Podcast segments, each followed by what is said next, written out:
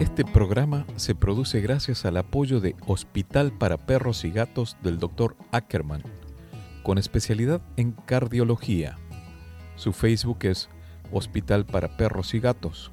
Su teléfono 52-664-683-7932. Taquería y restaurante Hipódromo. Con más de 50 años sirviendo los mejores tacos y platillos en la zona de Tijuana, San Diego.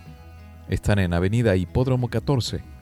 Su Facebook es Taquería Hipódromo y su teléfono 52 664 686 5275.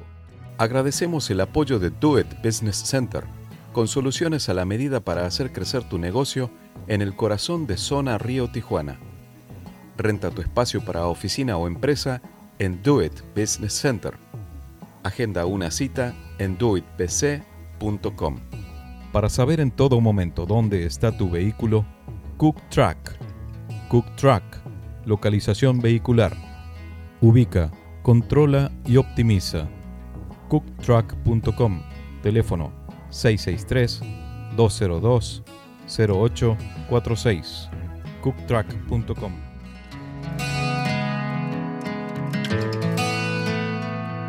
Quisiera ser más bueno, pero a veces no me escucho tener lo que merezco. Ni poco ni mucho. Quisiera regalarte la sonrisa que me falta, aunque hable tanto. Y tenga poca Sistema. palabra. Su origen proviene del latín sistema y este del griego sistema, ambas con Y, que significa conjunto, derivado de sinistanai, que significa reunir, componer, constituir, de la raíz indoeuropea de estar. ¿Podemos decir entonces que en un sistema nos reunimos con el fin de constituir y componer algo? ¿Alguna situación? Un sistema puede ser un objeto complejo cuyas partes o componentes se relacionan con al menos algunos de los demás componentes. Esto desde el punto de vista de un sistema mecánico. En cuanto a las ciencias sociales, se utiliza el concepto de sistema social para cualquiera de sus disciplinas integrantes, como la economía, sociología, política, antropología, etc. Y luego tenemos un sistema donde reunimos nuestra raíz, nuestro origen y principales afectos. Estoy hablando de los sistemas familiares. Si en este análisis de estos conceptos parece tan claro que todos somos partes de un todo, por un mundo, por una humanidad mejor, ¿en qué momento llegó la confusión en estos tiempos? Me refiero a mujeres y hombres, matriarcado y patriarcado. Palabras que al nombrarlas da la sensación de que es un fierro caliente que tenemos en la mano, que quema, y que hablar de estos conceptos, dependiendo del lugar, pudiera terminar en alguna discusión. Algo hablar, algo así, perdón, como hablar de Boca River, Talleres Belgrano, América Chivas en México, y tantos clásicos. Lo importante en todo esto es que reconozcamos nuestro pasado, de dónde venimos, quién tiene la posición importante en la historia nuestra y sanar lo que sea necesario para la evolución individual y social. Días atrás hablaba con Elisa Caijeiro, una escritora mexicana a quien admiro mucho, sigo y le mando un fuerte abrazo a esta España donde está lanzando, presentando, perdón, su libro Una patria con madre. Justamente en este libro, Elisa se encarga de reivindicar el papel de, Malin, de Malintzin. Malintzin es la madre de México. Una madre que no se habló durante mucho tiempo. Es más, que tiene, un concepto errado de lo que significa Malintzin, la Malinche. Y te voy a decir el día más importante de mi punto de vista, en donde se reúne un hombre y una mujer para cambiar la historia del mundo hispano en este caso. Esto sucedió fuera del territorio maya y está en la página 69 del libro Una patria con madre. Dice así, Hernán Cortés partió de Potolchán. Las canoas con velas enormes se alejaron de la costa. La vida en el barco fluyó, las mujeres echaban tortillas y hacían lo que se les pedía. También hablaban entre ellas, y Marina conversó con Jerónimo Aguilar, el único español que hablaba maya yucateco. Había sido esclavo de los mayas durante ocho años. Entendía Malintzin. Malintzin es Marina, te cuento. Y a las demás mujeres. Trató de explicarles lo que estaba sucediendo y de dónde venían. pero el mundo que les describía no podía ser concebido por las indias. No se visualiza lo que no se conoce, pero Aguilar lo intentó. Le habló también que había naufragado en las costas del sureste años atrás y que fue tomado prisionero por los mayas, y su fe cristiana y su esperanza de ser rescatado lo mantuvieron con vida. Cortés pagó su liberación, sabía lo valiosa que sería su traducción. Cuando estaban en las costas, los aztecas se enteraron de que estaba Cortés ahí y llegaron rápido para hacer contacto con ellos. No buscaron a nadie más que no fuera el líder. Se dirigieron hacia la embarcación más grande, preguntaron por el jefe o el señor. No conocían de mandos, entonces no buscaban al capitán. Comenzaron los saludos y sus mensajes. Cortés llamó a Jerónimo Aguilar. Quería entenderles. El traductor temeroso enmudeció. No comprendía esa lengua, le era totalmente ajena. La desesperación de Cortés comenzaba a notarse, la tensión se sentía en todos, el aire parecía cortarse con, con una cuchara. Malincín dio un paso al frente, tradujo para Aguilar. Nadie le pidió ayuda. No lo hizo por los españoles ni por los mexicas, lo hizo porque entendía la lengua, el problema de Aguilar y la situación. Del Nahual tradujo al maya y Jerónimo lo tradujo al castellano para Hernán Cortés. El capitán miró a la esclava, comprendió enseguida su valor. Entre los mensajeros y españoles se intercambiaron regalos. Cortés habló de su Dios y de su rey, y los mexicas de los suyos y su poder. Eso sucede cuando un hombre y una mujer tienen empatía y trabajan por un bien común. Esta es la historia de la Malinche, la madre de México. No te pierdas el programa de hoy. Estoy con el doctor Carlos Correa. Carlos es psicólogo, tiene un doctorado en teología y es especialista en psicología masculina, además de autor de dos libros, uno de esos es Dios también usa a los débiles y el otro hombres escurridizos. Hola, ¿cómo estás? Buenos días, buenas tardes o buenas noches, dependiendo del lugar al que me escuches. Mi nombre es Gustavo Torres y estoy transmitiendo desde la ciudad de Tijuana, en la frontera norte de América Latina, para todo lo que es el condado de San Diego, en el sur de los Estados Unidos, y el noroeste de México, Tijuana, Rosarito, Tecate y un poquito más allá. También en Buenos Aires para mis amigos de FM Signos 92.5 en la zona norte metropolitana de esta gran ciudad y en la provincia de La Pampa por FM La Voz 96.5 entre Enel y General Pico. Mis redes sociales me podés encontrar como Gustavo Torres Historias en Facebook, también en Instagram como Gustavo la letra de Torres y en todas las plataformas de podcast especialmente en Spotify como Gustavo Torres Historias, donde vas a tener todos los programas que hemos realizado.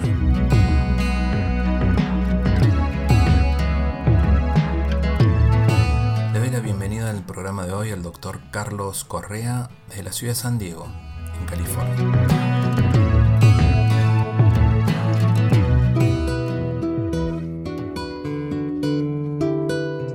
Buenas tardes, Gustavo. Muy bien. ¿Y tú cómo estás?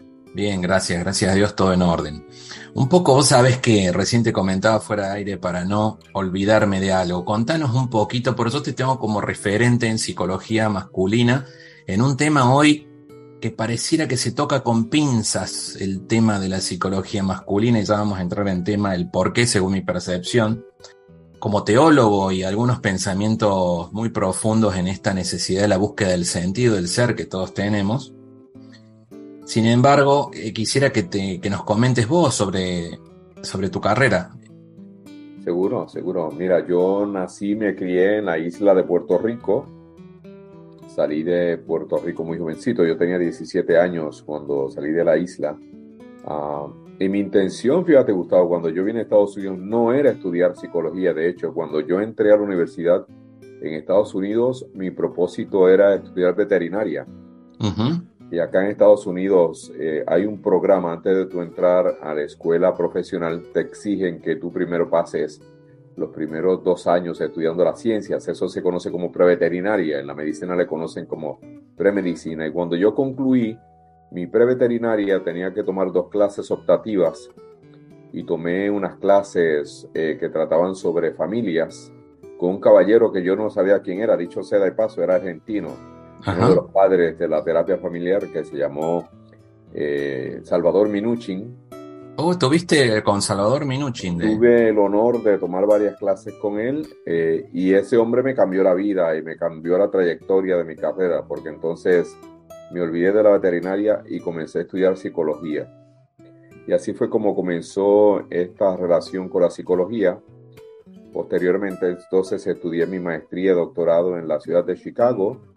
Allí fui, fui, fui influenciado perdón, con, por varias otras personas y otros profesores.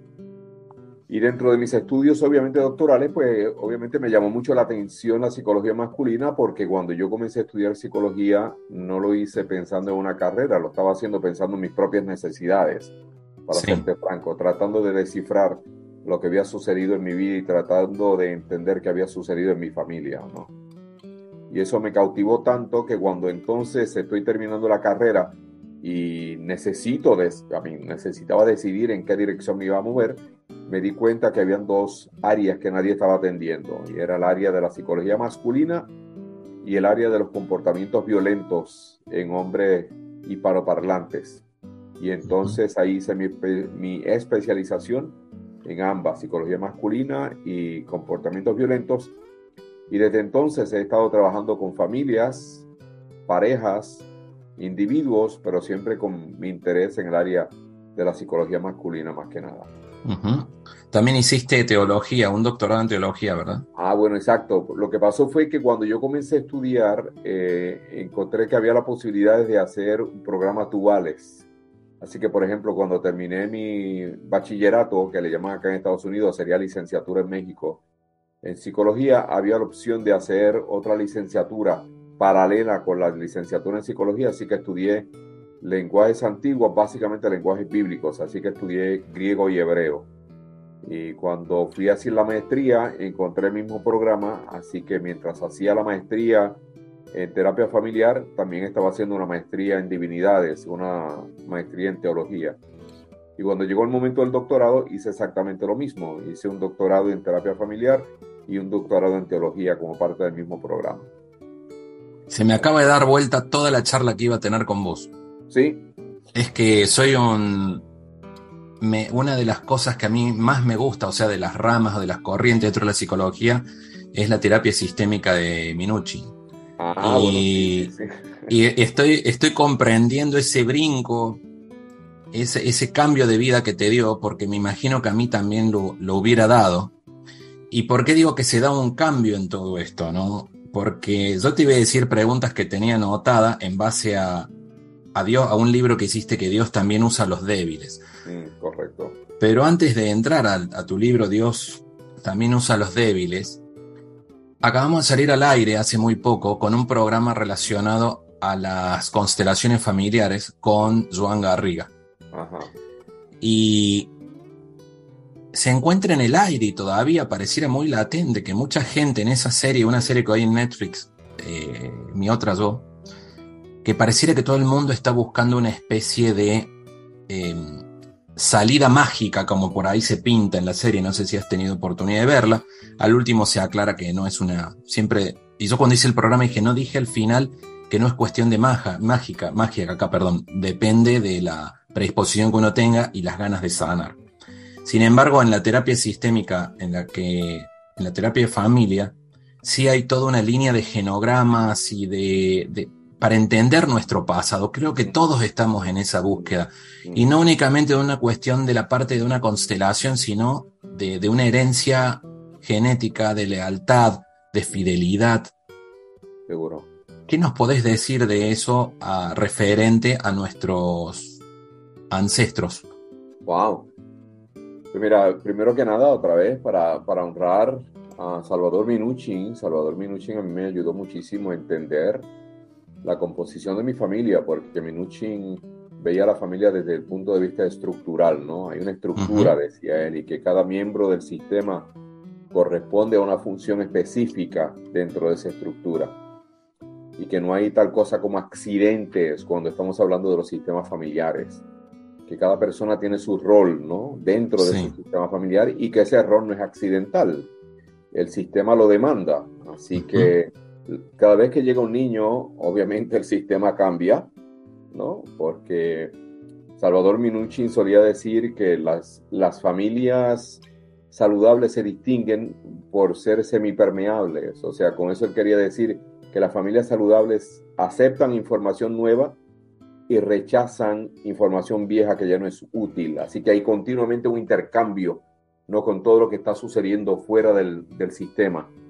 Las familias disfuncionales, como se le conoce en el ambiente de la terapia familiar, obviamente sus fronteras son herméticas, son rígidas y no permiten que información nueva llegue al sistema, informar las dinámicas relacionales y obviamente perpetúan los asuntos tradicionales. Así que es muy interesante verlo desde ese punto de vista, pero como tú bien dices, Gustavo, en la familia lo más importante es, son las dinámicas que suceden entre los miembros de la familia. Eh, muchas personas solamente se ponen a ver eh, quién fue mi abuelo, quién fue mi abuela. Bueno, lo que tenemos que ver en, los sistemas familiares es precisamente esa información multigeneracional que nos informan a nosotros y que mi historia no comenzó conmigo, mi historia no comenzó con mis padres, mi historia comenzó mucho antes de mis padres. Y que por lo tanto yo siempre les solía enseñar a mis estudiantes, y sigo perpetuando mis presentaciones, que la niñez dura toda la vida, porque a la medida que nosotros vamos avanzando, todavía tenemos que seguir mantener el diálogo con todos los abastecimientos de experiencias y emociones que nosotros comenzamos entonces a acumular como resultado de la relación con nuestros padres de quienes nosotros no podíamos desprendernos. Yo no tenía la posibilidad de ir a mis cuatro, cinco, seis años y decirle a mis padres, ¿saben qué? Esta familia parece que no es muy funcional, que digamos, mejor me muevo con los Rodríguez, que son más llevaderos y nos vemos en 18 años.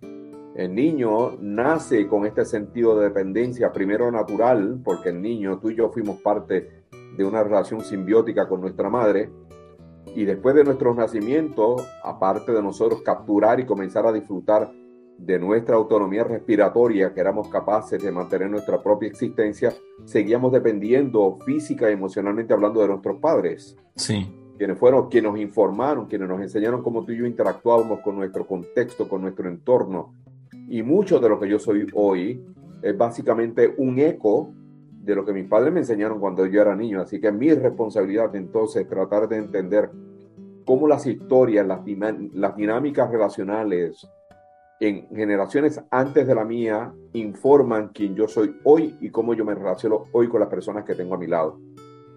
Por lo tanto, entonces la terapia familiar, entiendo yo, es, es un proyecto de vida, no es solamente entender en mi aquí y mi ahora, sino yo entender cómo las ramificaciones de lo que fueron antes de mí informan quién yo soy hoy y van a seguir informando si yo no hago las gestiones necesarias ¿no? y comenzar a modificar lo que sea necesario modificar, también van a seguir informando las generaciones futuras que vengan a través de mí. Creo que el mayor desafío está en transformar las lealtades que por ahí se mantienen y se pasan de generación en generación, no oh. para transformar el nuevo sistema. Seguro, seguro. Es como yo le digo a la gente, es, es, es un asunto, no es de criticar, no es de rechazar, es tratar de entender qué fue lo que sucedió en el sistema que me tocó a mí nacer.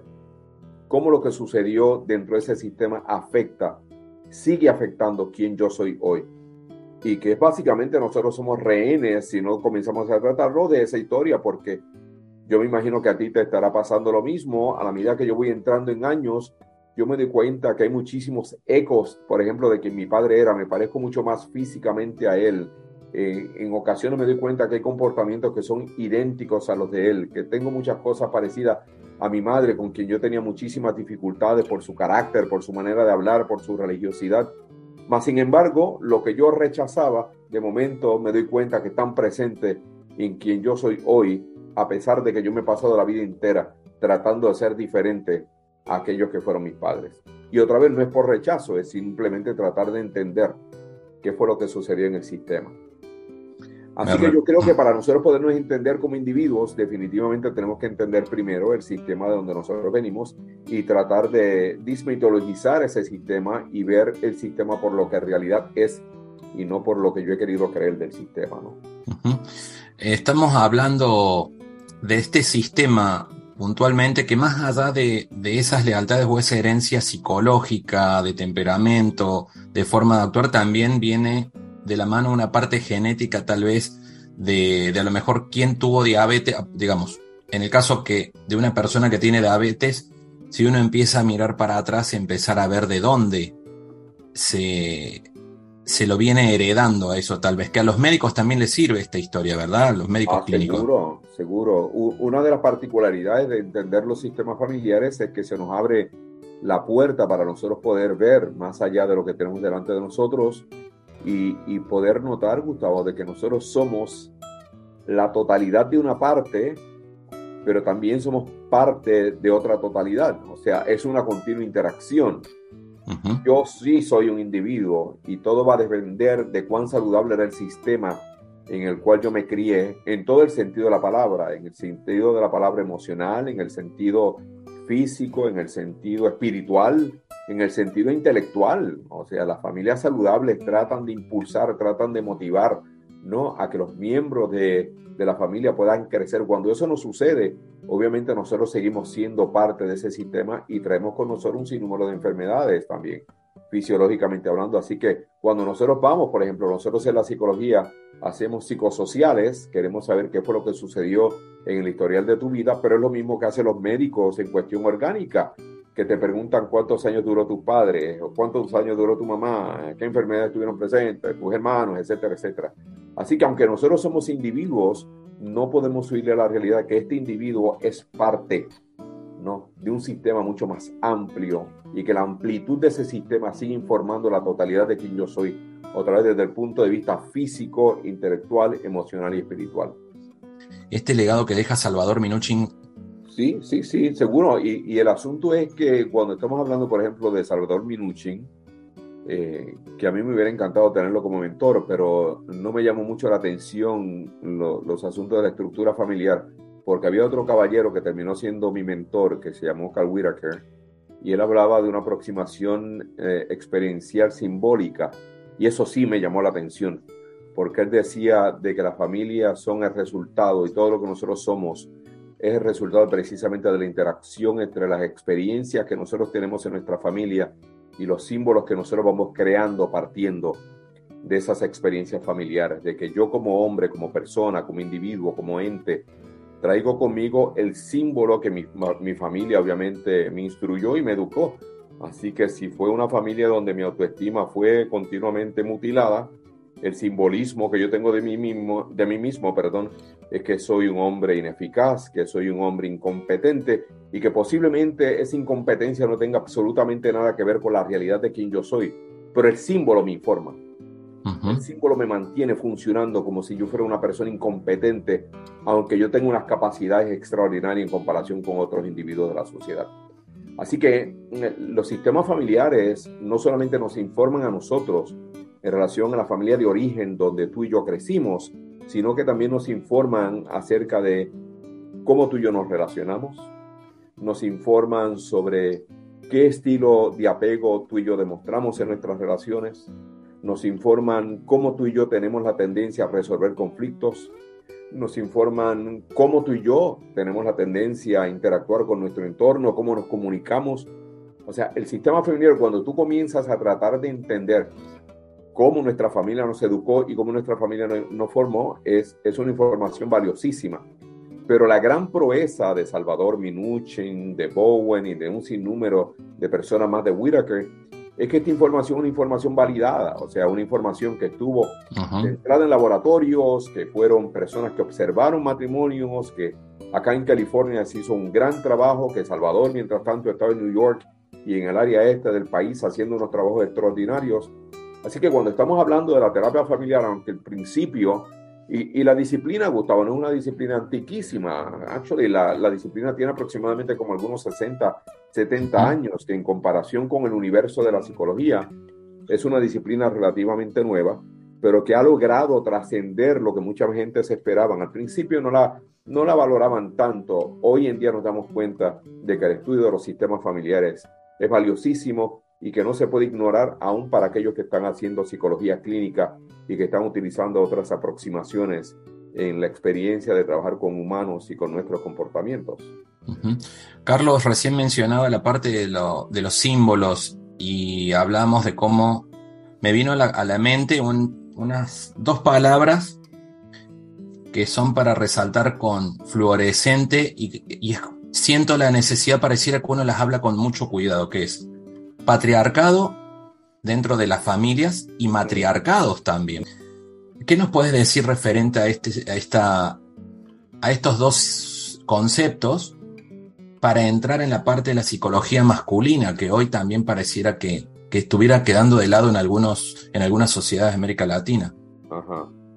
Bueno, mira, primeramente yo creo que el patriarcado no es un estado operacional exclusivo del hombre.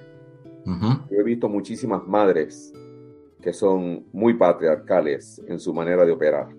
Así es. yo, yo creo que en la mayor parte de las ocasiones el, para, el patriarcado masculino es más bien una proyección de lo que sucede tras bastidores, donde es la mujer en la mayor parte de las veces quien mantiene el control de la fluidez de las familias.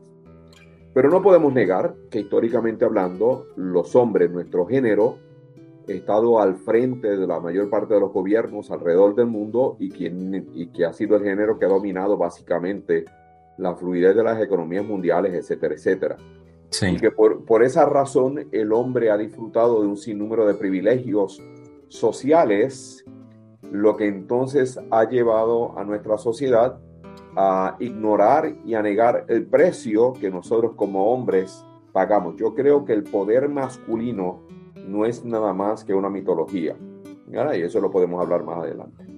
El matriarcado obviamente trae consigo un elemento de muchísima importancia, Gustavo, porque, por ejemplo, en, en, mi libro del 2019, que yo publiqué, que lleva como título Hombres escurridizos, ¿por qué huyen los hombres de las relaciones significativas? Precisamente mi tesis era de que no hay una figura más significativa más central, más dominante en la vida y existencia de los hombres que la madre. Y que esa centralidad y ese poderío maternal en la vida del hombre tiene varias razones de ser. Siendo la primera una razón orgánica. Nosotros crecimos en el vientre de nuestra madre. Por nueve meses nos movimos como una unidad con nuestra madre eh, Pablo Polichuk en la Universidad de, Massachusetts ha hecho muchísimas investigaciones y se ha determinado que los niños antes de nacer ya tienen su cerebrito ya reconocido los decibeles de la voz de su madre y que vienen con una, con una predisposición a un cierto tipo de relación fusionada con la madre porque obviamente están fusionados, ¿no? Madre y, el hijo y el feto eh, han sido una sola unidad. Cuando el niño nace, el niño sigue dependiendo de su madre. Depende obviamente de los adultos, pero más de su madre porque su madre es la que tiene la leche en sus pechos que garantiza la nutrición y sobrevivencia, ¿no? Y madre naturaleza en eso es una experta. ¿no? Así que se supone, Gustavo, se suponía y se supone, se sigue suponiendo, que entonces la madre y el padre ambos cooperen para llevar al niño de este estado de relación codependiente a un estado de un tipo de relacionamiento que es interdependiente, donde la importancia de mamá se supone vaya disminuyendo con el pasar del tiempo, la importancia de papá vaya aumentando con el pasar del tiempo y de esa manera tanto entonces tanto el patriarcado como el matriarcado se supone que se vaya diluyendo porque entonces esa, ese tipo de, proceso permite que el individuo, el individuo nazca y que el individuo entonces crezca y se proyecte precisamente como lo que es, como un individuo que ha sido el beneficiario de los cuidados simbióticos iniciales de madre, de los cuidados obviamente emocionales también de papá, y que estos dos individuos entonces cooperan en crear en este, a este gran individuo. Ahora, cuando tú miras sociedades colectivistas como la nuestra en América Latina, donde nosotros vemos que nosotros trascendemos un poquito esta naturaleza gregaria de nosotros los seres humanos y donde nos convertimos entonces en unidades demasiado colectivas, entonces comenzamos a ver esta simbiosis y comenzamos a ver esta fusión, especialmente en un mundo donde se nos ha dicho que los padres de, y los hombres debiéramos de estar dedicados a, a proveer las necesidades de la familia y las mujeres deben de estar dedicadas a proveer las necesidades emocionales de la familia y de momento cuando nuestras sociedades comienzan a industrializarse, a alguien parece que se le olvidó hacer los ajustes necesarios y aún así mamá sigue ocupándose de ciertas áreas exclusivas y mm. papá sigue dedicándose a ciertas áreas exclusivas, aun cuando las dinámicas familiares han cambiado de una manera gigantesca.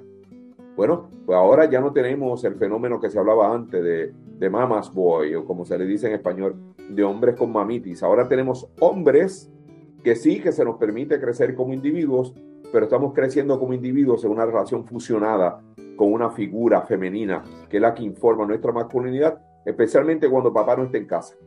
¿Verdad? Porque ahora como papá no está en casa y mamá también trabaja, como no hay tanta interacción, entonces los niños se convierten en este tipo de símbolo, en este tipo de amuleto, donde en ocasiones mamá lo que termina estableciendo es una relación emocionalmente cercana, fusionada con el hijo, y el hijo entonces se convierte en su marido emocional porque papá ya no tiene entrada. ¿no? Antes nuestros padres, ya para terminar en esta larga explicación, Gustavo, antes era mucho más fácil hacer la transición de mamá hacia los padres porque papá estaba en el campo trabajando, o papá era zapatero, o papá era carpintero, y el niño venía, aprendía y veía a papá haciendo magias. Pero ahora papá está en otro sitio que el niño no lo ve por ocho horas y mamá está en otro sitio que el niño tampoco lo ve. Y cuando regresan estos dos adultos, mamá como que está mucho más disponible emocionalmente hablando para el niño que papá. El niño no sabe que la, la funcionalidad, por ejemplo, neurológica de las mujeres son diferentes a los padres, así que entonces esa tensión emocional de la madre comienza a cautivar la, la atención de los niños y terminamos con relaciones funcionadas con nuestra madre.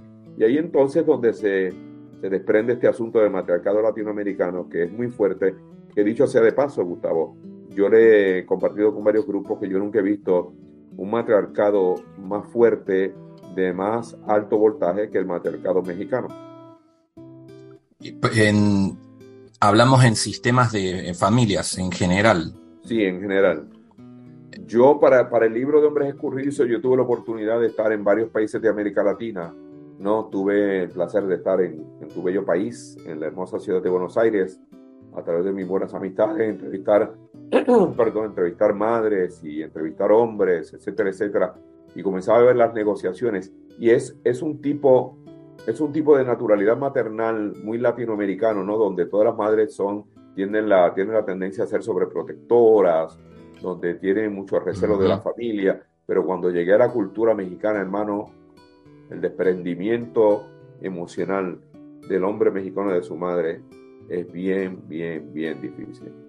¿Y a qué, lo a qué se atribuye eso? Bueno, tenemos hombres que no sabemos cómo relacionarnos y yo creo que aunque tú eh, lo, lo codificas de otra manera, lo contextualizas de otra manera, yo sí creo que hay un sinnúmero de padres que están ausentes, hay padres que están ausentes físicamente, hay padres que están ausentes emocionalmente. Así es. Y cuando papá está emocionalmente, muy especialmente en su relación matrimonial, la madre, obviamente, sin malas intenciones, obviamente enfoca su atención en sus hijos. Es que ahí hago un paréntesis, en los divorcios, sin ir más lejos. Se divorcia en matrimonio y la mamá adopta como marido a su hijo varón. Seguro, eso se llama el matrimonio emocional. Tienes toda la razón. Yo le llamo el marido emocional de mamá. No hay, yo, mira, en una ocasión yo haciendo una presentación en la Universidad de Guanajuato, utilicé el término de incesto emocional y la gente escuchó solamente la palabra incesto y no escuchó lo emocional. Y por poco me linchan, mano. Claro. Y, y tuve obviamente que clarificar, no estamos hablando de que nuestras madres están dedicadas a tener incestos físicos con sus hijos, pero hay muchísimo incesto emocional. Cuando una madre sobrecarga el sistema emocional de un niño que no está emocional, física, neurológicamente preparado para lidiar con los problemas relacionales de los adultos, lo que hacemos obviamente es sobrecargar el sistema de un niño que no está entendiendo lo que está haciendo, que simplemente actúa como se supone actúe porque el niño lo que quiere es garantizar su sobrevivencia, obviamente, ¿no? Y, por ahí... le da la comida y le da el cariño, pues obviamente el niño va a tener la tendencia a gravitar hacia mamá. Los divorcios han creado muchísimos problemas, obviamente. La industrialización ha creado muchísimos problemas. La manera como nosotros los hombres somos, nuestra socialización ha creado muchísimos problemas. Y se, perdón, ¿eh? y, hay un cambio generacional, porque incluso lo que acentúa ese, ese cambio emocional, digamos, de marido a hijo, es por ahí en la parte de la gente mayor, que es, viene con el concepto de que ahora como no está tu papá, te vas a hacer cargo de tu mamá. Sos el hombre de la casa. Exactamente. Y, es, mm, son más piedras en la mochila del niño. Exactamente. Para, un, para una persona, para un ser humano que no tiene ni el equipo ni las herramientas emocionales para hacerse cargo del rol y de la labor que le están encomendando. Muy especialmente si el niño es mayor de 7 años, ¿verdad? Porque un niño menor de 6 años, tú le dices eso, y como el niño está en un estado obviamente perológico, el niño no entiende lo que está sucediendo, pero cuando tú comienzas a encargarle el hogar y la familia y decirle de ahora en adelante usted es el hombrecito de la casa, y se lo dices a un niño de 7 años en adelante, el niño vive en un estado de conciencia poslógico, o sea, el niño entiende cuál es el concepto que tú le estás entregando y también entiende la responsabilidad de lo que tú le estás pidiendo sin entender que no tiene ni las capacidades ni las herramientas emocionales necesarias para poder, para poder cumplir con éxito lo que alguien, lo que un adulto le está encomendando.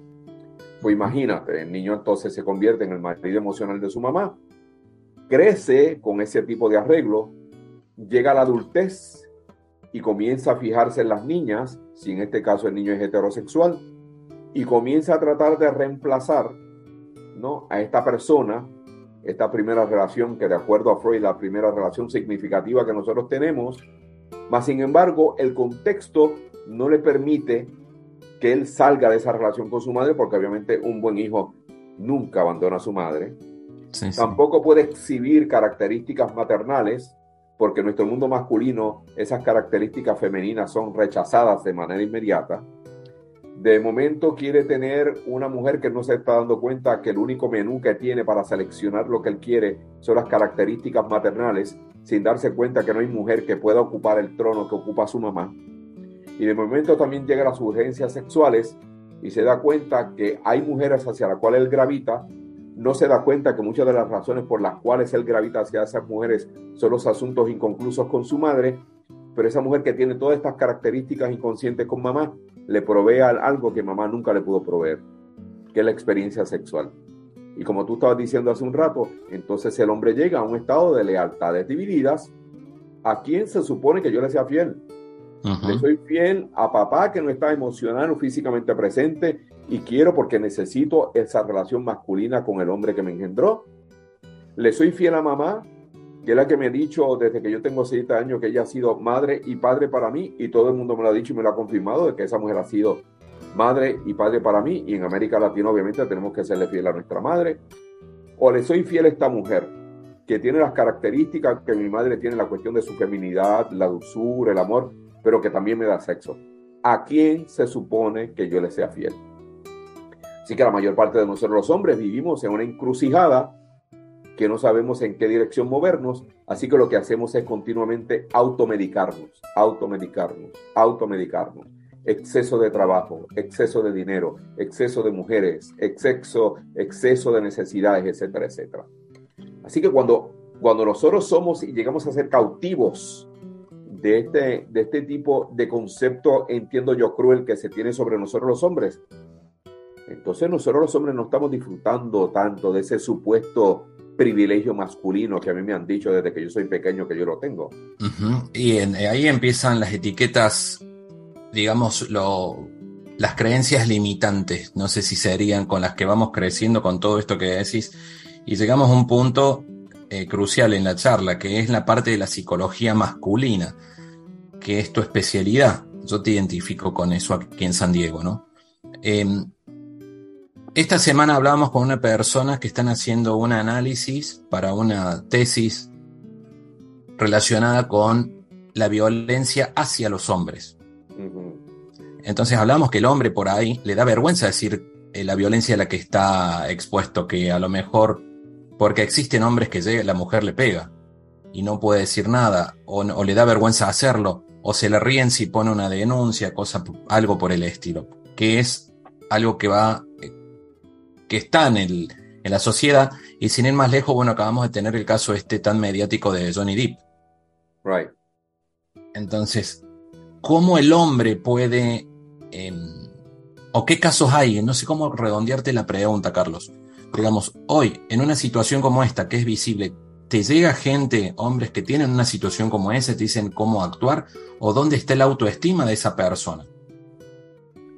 Bueno, lo, primero que yo noto en los hombres eh, que, yo atiendo, ahora mismo yo solamente me dedico exclusivamente a ver hombres, eh, lo primero que tú notas es esta confusión que la mayor parte de los hombres traen consigo y que la mayor parte de los casos son confusiones inconscientes, ¿verdad? Porque otra vez nosotros los, los hombres, cuando tenemos un problema, nosotros procesamos el problema de una manera muy diferente a como la mujer lo hace.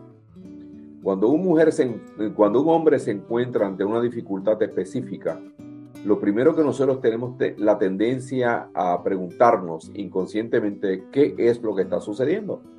¿verdad? Porque obviamente nuestros ancestros no podían ponerse a hacer mucho análisis emocional cuando tenían una bestia que podía quitarle la vida. Eh, déjame ver qué es lo que está sucediendo para entonces yo decidir si yo voy a pelear o si yo voy a, huir. Obviamente que eso es lo que se supone que el estrés por nosotros. Pero una vez el hombre se pregunta qué es lo que está sucediendo, el próximo paso en la secuencia de solución del problema es cómo lo soluciono. Obvio, a mí comenzamos a hacer estrategias. Y lo último que nosotros hacemos es tratar de identificar qué es lo que nosotros estamos sintiendo. Otra vez, yo siempre he dicho, mira, hay, hay como tú bien estabas diciendo, nuestros ancestros nos entregan esta información a nosotros porque otra vez, si nosotros vemos los hombres prehistóricos, si estos seres se hubieran puesto primero a calcular qué era lo que estaban sintiendo, la especie no hubiera sobrevivido, hermano. Sí. O sea, eh, tenía que actuar de manera inmediata y después que, sobrevivían, si era cuando llegaban a las cavernas y las exigencias de su contexto le permitían, posiblemente posiblemente se conectaban con lo que estaban sintiendo, nosotros los hombres modernos vivimos exactamente en la misma ecuación. ¿Qué está pasando?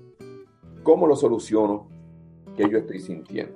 Ahora bien, Gustavo, el problema con nuestra sociedad es que obviamente nuestra sociedad amplifica de una manera casi caricaturesca los problemas que nosotros los hombres enfrentamos hoy. La mayor parte de los problemas que enfrentan los hombres por ahí se dicen que, que somos mujeriegos, que somos viciosos, no siempre lo tipifican de una manera muy cruel, entiendo yo. ¿Cómo lo soluciono? La mayor parte de los hombres y la sociedad entiende, bueno, eh, el que tiene padrino obviamente se bautiza, así que muchos hombres, mucha gente creen que todos nosotros lo solucionamos con dinero, con tratando de influenciar, que con salir corriendo, con tirar la puerta, con botando en el carro e irnos y muy poca gente le presta atención, qué es lo que nosotros estamos sintiendo. Y no nos damos cuenta que, por ejemplo, por lo menos en Estados Unidos, las estadísticas dicen que hay más hombres que mueren de cáncer prostático que mujeres que mueren de cáncer del seno. No es que uno sea peor que el otro, pero es una realidad, obviamente, que marcha paralela. Mas, sin embargo, tú ves las grandes campañas en relación al cáncer del seno y tú escuchas muy, muy, muy poco sobre el cáncer prostático. ¿Eh? Y uno comienza a ver este tipo de situaciones y uno se da cuenta que la posición del hombre en el campo social ha sido diluida y ha sido entregada a ser lo que nosotros seguimos siendo, proveedores. Sin que nadie nos provea a nosotros con el espacio necesario para que nosotros podamos, obviamente, sanar nuestras propias deficiencias, nuestros propios asuntos inconclusos. Lo que resulta es que cuando un hombre se atreve, se toma el riesgo de llegar a hablar conmigo, en la mayor parte de los casos lo que traen son confusiones. Estoy aquí porque me dijeron que viniera, en realidad no sé por qué estoy aquí, pero quiero cumplir. Pero al mismo tiempo tú ves que este hombre está destrozado, que tiene un montón de asuntos inconclusos, que hay un montón de gente que lo están explotando, que hay un montón de personas que lo están manipulando, que hay un montón de personas que se están aprovechando de sus recursos, de su bondad, de su nobleza. Pero como el hombre tiene un poquito de carácter y porque tiene un genio un poco pesado, como dicen en el Caribe, entonces lo condenan y lo definen por esos momentos iracundos él tiene y por eso es que entonces ellos llegan al consultorio porque su pareja le dijo o buscas ayuda o la relación termina. y el terror de terminar con una relación en la mayor parte de estos hombres es lo que los trae a mi consultorio sin saber por qué razón están allí. Están allí simplemente porque alguien los envió. Hasta tanto uno comienza a ayudar a estos hombres a darse cuenta de cuál es el valor que ellos tienen y qué es lo que realmente los define, mucho más allá de sus recursos económicos, de las relaciones que ellos puedan mantener, etcétera, etcétera. Así que yo he recibido muchísima crítica porque se dice, bueno, si el proceso terapéutico eh, con hombres te lleva a ti a tratar de empoderar a hombres que ya están empoderados, y digo, pero es que eso es totalmente falso. Eso es totalmente falso. La mayor parte de los hombres no hemos sido emocionalmente empoderados a través de nuestro proceso de crecimiento y desarrollo porque la socialización masculina no ha permitido que tal empoderamiento emocional tome lugar. Y se acentúa un poco cada vez más esa parte. Yo te puedo comentar la experiencia mía, feministas de estas chicas que están de verde, ¿no? He visto como se rompe toda la ciudad, como en todos lados. Es un movimiento muy cruel, es un movimiento muy cruel. Muy cruel. Pero a mí me pasó en Argentina querer subir a un subte, a un metro, dejar pasar que pase adelante y empieza a gritar por, por qué me dejas pasar adelante. ¿Qué pensás que valgo menos, que soy más débil, que y uno no comprende esa situación. Y sí me ha tocado tener que llegar a una mesa de juntas de negocios y que en la previa, como llego de otro país, porque hace mucho no estoy en Argentina, que me anticipen no podemos hablar de fútbol, de religión, no de la parte sexualidad ni nada por el estilo, sino el hecho de a lo mejor lo que antes podía ser un cumplido, decirle qué lindos ojos que tenés a alguien, ahora no lo podés decir porque puede llegarse a tomar muy mal y a veces uno lo hace de, corazón o lo mejor como esta cuestión que te digo, por respeto, dejar pasar a alguien o cederle el asiento a alguien en un transporte público. Es como que todo este sistema, que recién hablamos de sistemas, está cambiando, pero está cambiando muy revuelto en cuanto al concepto que cada uno ocupa en la sociedad. Eso es una, esa es mi idea, no sé qué, qué, cuál es tu idea referente a eso, esto que te acabo de comentar. Sí, estoy de acuerdo contigo, porque los cambios se están dando como, como el resultado de una reacción y no como el resultado de una acción. Yo, yo entiendo, Gustavo, y yo acepto que la historia establece otra vez que la mayor parte de las personas que han estado frente a gobiernos, economías, etcétera, etcétera, mundiales han sido hombres. Eso es innegable. Yo acepto el hecho de que la mayor parte de las guerras que la humanidad ha experimentado a lo largo de la historia han sido causadas por los egos de hombres al mando de países y con intereses particulares, y qué sé yo, en economías, etcétera, etcétera. Yo acepto eso. No podemos, tenemos que ser fieles a la historia. Eso no quiere decir que la historia de la humanidad logre disminuir logre diluir el contenido emocional y digno que cada hombre tiene. Nosotros los hombres, a nosotros se nos debiera de respetar nuestra dignidad como nosotros debiéramos de estar respetando la dignidad de las mujeres. Yo creo que es un intercambio muy, primero que nada, honesto y saludable. Yo creo que como tú bien mencionas, eh, y eso yo creo que es un ejemplo claro, el 35% de las víctimas de violencia familiar o de violencia relacional en Estados Unidos son hombres. Son hombres. Y ese 35% son hombres que los reportan. ¿no? El número es muchísimo mayor porque hay un montón de ellos que no los reportan. Que no los reportan. ¿Por qué? Precisamente porque a nosotros no se nos valida, como tú bien dices. Lo primero que se nos ofrece es la ridiculización. Yo he estado en grupo de mujeres que obviamente muy sensibles a la victimización de mujeres por la violencia relacional y debieran de estarlo porque es un crimen, vamos a decirlo, esa es la verdad. Pero cuando tú mencionas la misma condición en hombres, yo he visto muchas mujeres que delante de mí se han echado a reír, como si fuera un chiste, ¿no? O sea, si le sucede a una mujer, es lamentablemente, es, es un crimen que debe ser rechazado. Si le sucede a un hombre, ah, bueno, es que es un tonto y hay que arreglarlo. ¿Ves? Entonces, es la reacción, o la acción, porque yo creo que la acción predeterminada, la acción inteligente, la acción intencional nos invita a la igualdad y a la evaluación de los asuntos de una manera ecuánime, donde la violencia es violencia, le sucede a un hombre o le sucede a una mujer, donde no debiera ser aceptable y no debería de ser ridiculizada si le sucede a una mujer o si le sucede a un hombre, de que tan valiosa es la dignidad de una mujer como la, como la dignidad de un hombre. Mas, sin embargo, los movimientos feministas modernos parecen estar reaccionando más a la interpretación de una historia opresiva que ha estado presente en nuestro planeta por miles y miles de años, que hay que aceptarla, hay que aceptarla. Pero eso no quiere decir que nosotros tengamos que estar reaccionando a esa opresión, oprimiendo a otra persona, que en esta ocasión es obviamente un hombre. Yo creo que eso es un gran error. Sí, y se traslada eso a, la infancia y a, los, a las escuelas, al ciclo primario, por ejemplo. Creo que, no sé si recordás la última vez que hablamos, decía el planteo de los niños de la escuela. ¿Por qué vale más la mujer que el hombre? Le digo, ¿por qué decís esto?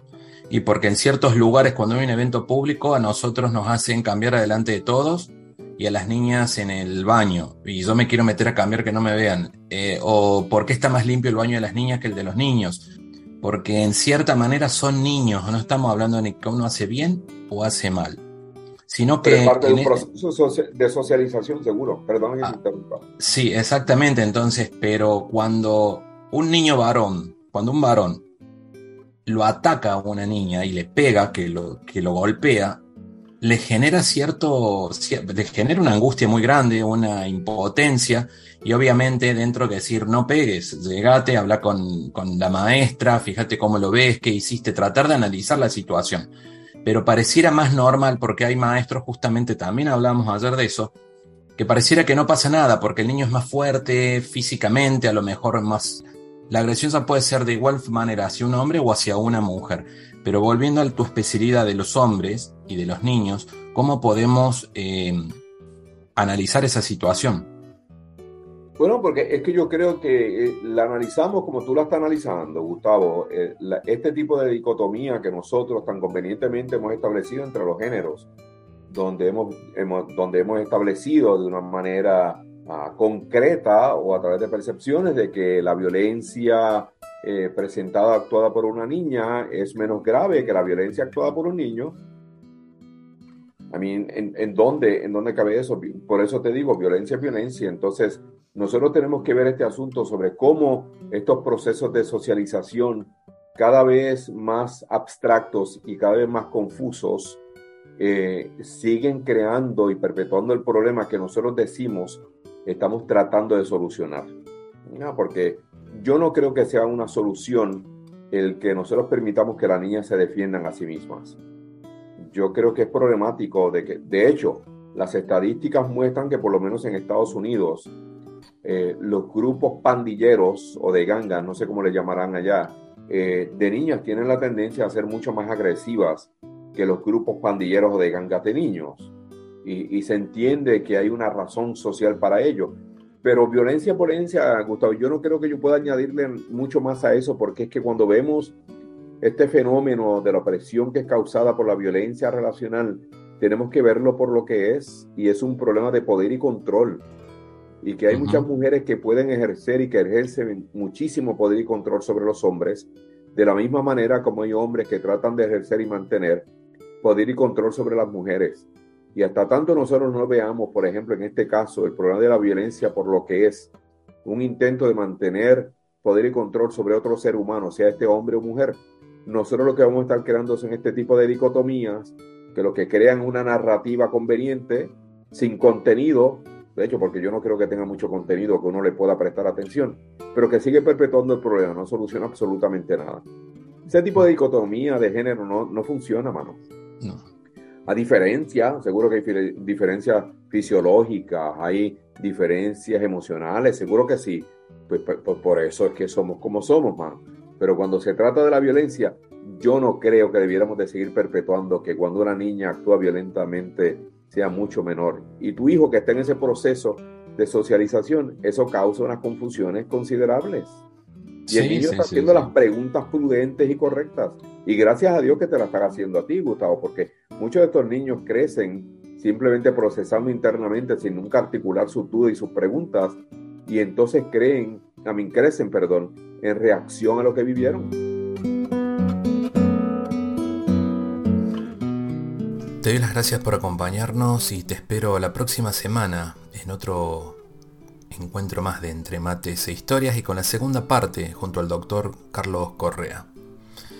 Este y todos los programas lo puedes encontrar en Apple Podcast, Google Podcast, Spotify y Amazon Music buscando Gustavo Torres Historias. Mi Instagram, Gustavo, la letra D Torres. Te mando un abrazo. Chau, chau. Quisiera ser más bueno, pero a veces no me escucho tener lo que merezco. Ni poco ni mucho. Quisiera regalarte la sonrisa que me falta, aunque hable tanto. Y tenga poca palabra. Me dijes aplicado y me aprendí toda la teoría. Quisiera no fallarte. Te lo juro por mi vida. Menuda tontería, mi vida que no es mía. La vida es solo un préstamo que dura un par de días. Me dije si me caigo. Me sacudo y me levanto, pero hay días, créeme, que cuesta contener el llanto. Quisiera ser tu hombro, tu escudo, tu alegría. Y no ser el empuje de la lanza que te pincha. Y aunque a veces no conozca el que era antes, intento no olvidar lo importante. Ya sabes que aunque quiera nunca te devolvería aquello que me diste cuanto más falta me hacía. Y entregarte el corazón, que siempre lo lleves cerca. Si algún día me perdí, no dudes que estoy de vuelta. Y entregarte el corazón, dar todo lo que tenga. Bailaremos sin temor cuando llegue la tormenta. Quisiera ser la nota más alta que llegas cuando cantas matando el lamento, lamer tus heridas y secar tu tormento para que al final te rías y no solo hacia adentro. Quisiera ser la letra que sigues al pie, la misma en la que te sujetas cuando vas a caer. Quisiera ser lo que te vendo, los consejos que nunca mantengo, ni tengo pero que querría tener. Quisiera querer como quiero que me quieran, ni poco ni bastante, aunque me basta con que a mí me quieran bien. Que de tanto hacerlo me deshagan, rehagan y me hagan un lugar al que al final quiera volver.